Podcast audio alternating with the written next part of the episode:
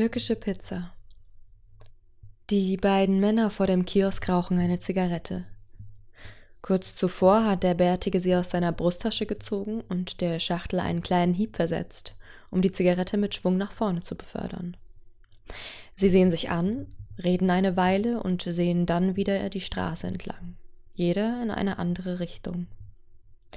Hin und wieder kommen junge Mädchen vorbei, hübsche Mädchen mit tollen Hintern, und für einen kurzen Moment erinnert sich der Bärtige an die Zeit zurück, als er selbst mit breiten Schultern und glänzender Pomade im Haar durch die nächtlichen Straßen gezogen war, ganz und gar der Meinung, kein Frauenblick hätte ihn meiden können. Sein Schmunzeln verschwindet, als ihm klar wird, dass ihm heute keiner mehr hinterher sieht. Kürzlich hat er eine Frau kennengelernt, Bettina. Den Namen mochte er von Anfang an nicht, aber ihre Augen waren schön und ihr Körper für das Alter ganz passabel. Auf ihrer Nase aber befanden sich dicke, schwarze Mitesser. Ihre Brüste hingen, und wenn er sie von hinten nahm, klatschten sie zusammen. Bettina war eine robuste Frau, gezeichnet vom Leben und hartem Nehmen. Sie konnte gut zuhören und gab gute Ratschläge, aber man konnte wenig mit ihr lachen. Nicht, dass ihn das sonderlich störte, aber hin und wieder wollte er lachen. Zwei Tage später, am Nachmittag, sitzt er wieder auf dem Platz vor dem Kiosk. Sein Freund hat ihm abgesagt. Er muss bei seiner Frau bleiben. Zum Teufel mit den Frauen. Für ihn ist die Zeit mit einer Frau wichtig, körperlich sowie für sein mentales Gleichgewicht. Aber er möchte sie nicht sieben Tage in der Woche neben sich liegen haben und auch nicht neben ihr aufwachen. Er will nicht hören, wie sie von ihren Kindern klagt und auch nicht, wenn sie von ihrer Arbeit redet. Die meisten Frauen, mit denen er zu tun hat, gehen schlichter Arbeit nach. Sie reden von anderen Frauen im Geschäft und welche über die andere herzieht. Er will sich damit nicht auseinandersetzen. Es gibt Wichtigeres im Leben. Zum Beispiel den Kiosk an der Kreuzung. Dies ist einer der wenigen Orte, an dem er sich, auch im Beisammensein von anderen Menschen, wohlfühlt. Aber vor allem alleine genießt er die Atmosphäre. Er beobachtet die Menschen, die an ihm vorbeilaufen, ob dick oder dünn, groß oder klein, mit und ohne fettiges Haar, verschwitzt oder wohlriechend. Und besonders die Extremsten sieht er sich genau an. Sei es nun extrem hässlich oder schön. In ihnen gibt es etwas zu sehen. In ihnen kann er sich verlieren. Die Straße ist an diesem Tag feucht. Sie glänzt lasziv und lädt ihn ein, auf ihr zu laufen. Die Bäume sind der Jahreszeit entsprechend kahl und leer und nass. Und als sein Blick an den Ästen entlang gleitet, bleiben seine Augen an einem halb offen stehenden Fenster hängen. Er sieht eine Frau, die sich streckt in nicht mehr als ihrem Körper. Sie ist weder schlank noch dick und sie hat kurzes, braunes, weich gelocktes Haar. Als sie sich umdreht, kann er einen kurzen Blick auf ihre Brüste erhaschen und ihre Nippel, die steif in seine Richtung ragen. Eine Frau in dieser Gegend ganz und gar nackt ist nichts, was er alle Tage zu sehen bekommt. Also lehnt er sich lächelnd zurück zieht an seiner Zigarette und stößt den Rauch aus. Ihr Körper dreht sich in die andere Richtung und ihr Hintern bewegt sich langsam mit. Kurze Zeit später hat sie ein weißes Hemd an. Dann schließt sie das Fenster. Er dreht instinktiv den Kopf und lässt seine Augen kurz auf der Straße verweilen. Als er wieder hinsieht, ist sie weg. Und so bleibt es auch. Seit jenem Tag sieht er immer wieder hoch zu dem Fenster, in dessen weißem Rahmen er die Frau gesehen hat. Aber es bleibt leer. So vergehen Tage und dann Wochen und schließlich vergisst er. Einmal sieht er eine große Blondine, die sich ihren Weg mit so extrem hohen Schuhen zu bahnen versucht, dass sie ein Dutzend Mal Gefahr läuft hinzufallen. Jeder andere hätte vermutlich gelacht, aber nicht so er. Ihn fasziniert das. Ein anderes Mal beobachtet er einen jungen Vater, der seinen Fahrradfahrenden Sohn hinterherrennt, um ihn davon abzuhalten, auf die Straße zu fahren. Er sieht die Panik in seinem Blick und fragt sich, wie das wohl ist. Angst, um jemanden zu haben, den man gerne hat. Ein paar Tage später entdeckt er die nackte Frau aus dem Fenster erneut. Diesmal steht sie mit einem blau-weiß gestreiften Shirt in einem String am Fenster und raucht. Ihre kurzen Haare sind mit einem roten Haarband nach oben befestigt, aber eine feine Strähne hängt ihr ins Gesicht. Ihre Brust hebt und senkt sich leicht. Die Augen sind geschlossen. In ihrer Mimik liegt etwas Entschlossenes. Ihre Augen öffnen sich langsam und sie blinzelt in die Sonne. Das Gesicht wirft einen feinen Schatten auf ihren Hals und das Schlüsselbein. Dann drückt sie die Zigarette auf dem Fensterrahmen aus und geht. Er würde ihr gerne sagen, dass sie schön ist. Ah, alter Freund, wie geht es dir? fragt eine Stimme. Es ist Markus, der Bauarbeiter, der sich sein Feierabendbier kauft. Markus beobachtet niemanden. Er genießt nur sein Bier. Gut, selbst. Ihm ist die Unterhaltung lästig. Bettina, meine Alte, macht wieder Stress, fängt Markus an und ab da hört er nicht mehr zu. Es würde wieder eine Geschichte von einer Frau werden. Und diesmal eine, die er gevögelt hatte. Sein Blick leitet auf die Seite und er sieht eine Frau auf den Kiosk zukommen. Die Frau vom Fenster. Er starrt sie an, folgt ihr mit seinen Augen, bis sie im Laden verschwindet. Markus redet immer noch. Sie steht am Tresen, ihr Mund bewegt sich. Der Verkäufer, ein hässlicher Kerl mit ungewaschenem Haar, gibt ihr eine Packung Camel und einen Snickerriegel. Sie gibt ihm Geld und geht. Er senkt den Blick, als sie an ihm vorbeigeht, versucht zu riechen. Ein feiner Geruch, wie frisch gebadet. Warte, raunt er. Sie dreht sich um und sieht ihn fragend an. Er blickt zurück. Einige Sekunden bleibt sie stehen, dann zieht sie die Augenbrauen hoch und geht. Markus redet immer noch. Als er nach Hause kommt, stinkt es nach Leere. Er öffnet eine Dose Ravioli, ein Bier, setzt sich auf seine eingesessene Couch und nimmt die Fernbedienung in die Hand. Alles, was jetzt im Fernsehen läuft, langweilt ihn dermaßen, dass er die Miene verzieht. Er isst seine Ravioli, trinkt den Rest Bier in einem Zug, dann nimmt er sich seinen Laptop und sucht nach einem Porno.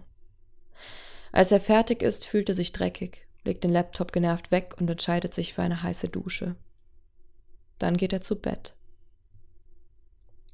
Am nächsten Tag wacht er mit dem Wunsch auf, im Bett zu bleiben. Aber spätestens als der Bass des Nachbars seine Wände zum Beben bringt, zieht er an, was herumliegt und verlässt das Haus für einen Spaziergang zu seinem Kiosk. Der Tag ist kalt und hässlich. Keiner würde bei so einem Wetter freiwillig das Haus verlassen, aber er bemerkt das nicht. Und so steht er eine Weile an der Ecke, sieht den Autos zu, wie sie unter dem Kommando ihrer Fahrer zur Arbeit hasten und zündet sich eine Zigarette an. In dem Moment kommt die Frau vom Fenster aus ihrem Haus. Auch sie zieht an einer Zigarette und kommt auf ihn zu. Für einen Moment ist er sich sicher, dass sie in den Kiosk will, aber ihr Blick bleibt steif auf ihm haften, bis ihr Körper direkt vor seinem steht. Sie sieht ihn mit ihren eisblauen Augen an und fragt Was wolltest du gestern? Augen starren in Augen. Er antwortet Ich weiß nicht. Okay. Ihre Stimme wälzt sich dabei ebenso wie ihre Haare. Sie will an ihm vorbei, die Straße entlang, aber er greift nach ihrer Schulter.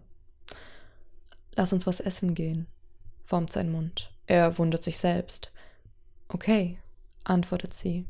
Und sie gehen in das türkische Restaurant auf der anderen Straßenseite.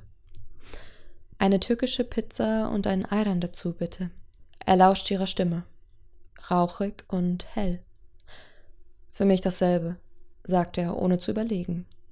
Er weiß nicht, was sie bestellt hat. Sie setzen sich in eine der hinteren Ecken, kurz vor den Toiletten, er legt einen Arm auf die Lehne der Sitzbank und versucht es sich gemütlich zu machen. Immer wieder rutscht er hin und her. Wie heißt du? fragt sie. Paul. Und du? Frieda. Dann ist es wieder still. Aber die Stille hätte ebenso gut Musik sein können oder eine Unterhaltung. Sie drängt nicht. Kurz darauf kommt das Essen. Kannst auch was von meiner haben. Aber die sind genau identisch. Ist doch egal. Er muss schmunzeln und beißt in sein Stück. Als sie fertig sind, bezahlt er und sie verlassen den Laden. War schön, sollten wir wiederholen. Sie lächelt ihn das erste Mal so an, dass er es voll und ganz aufnehmen kann. Stimmt, antwortet er. Nächste Woche? Ja. In den darauffolgenden Tagen überlegt er mindestens ein Dutzend Mal, ob er sich eine Pflanze kaufen soll. Die Leere drückt ihm auf den Kopf. Im Pflanzenladen rät man ihm zu etwas mit großen Blättern und so schleppt er einen grünen Topf mit grüner Pflanze. Im Gang wird er seltsam angeschaut. Seit wann er auf Pflanzen stehe, fragt ihn der dicke Nachbar von unten. Und als er entgegnet, seit jetzt, grunzt er beleidigt und watschelt das Treppenhaus runter. Er platziert das Fensterblatt neben seine Couch, lässt sich mit einem leisen Seufzer sinken, schaltet den Fernseher an und zappt durch die Kanäle, bis er an einer Sendung über Paviane hängen bleibt. Es gibt keinen bestimmten Grund, aber er empfindet Mitleid mit den Tieren.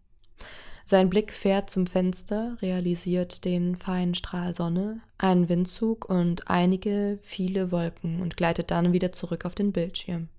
Er beschließt zu duschen. Nun ist es offiziell.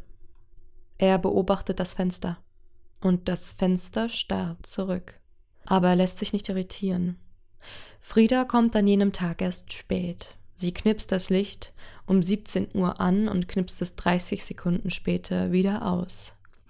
Kurz lässt er den Blick sinken, aber das Licht geht wieder an und sie steht da mit ihrem Gummi im Haar und einem leichten String. Er kann nicht anders. Er nimmt den Moment vollkommen in sich auf. Eine Weile passiert nicht viel. Autos und Busse fahren die lange Allee am Kiosk vorbei.